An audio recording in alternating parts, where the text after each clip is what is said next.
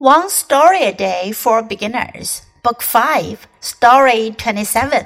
We are all bears. I am a black bear, says a big black bear.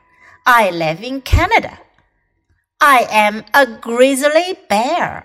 I am brown, says another. I live in Canada too. I am a panda bear. I live in China, says a black and a white bear. I am a koala bear from Australia, says a little gray bear. Wow, there are different kinds of bears living all over the world. 今天的故事讲的是熊。We are all bears，我们都是熊。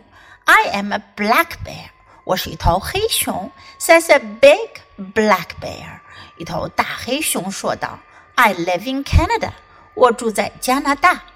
I am a grizzly bear，我是一头灰熊。I am brown，我是棕色的。”Says another，I live in Canada too，我也住在加拿大。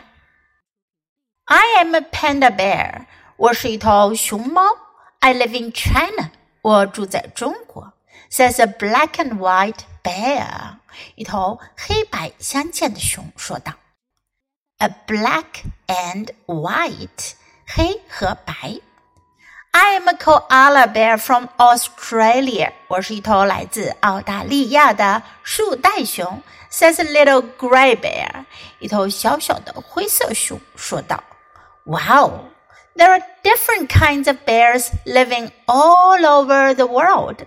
哇，在世界各地 all over the world 住着各种不同种类的熊，different kinds of bears. Now listen to the story once again.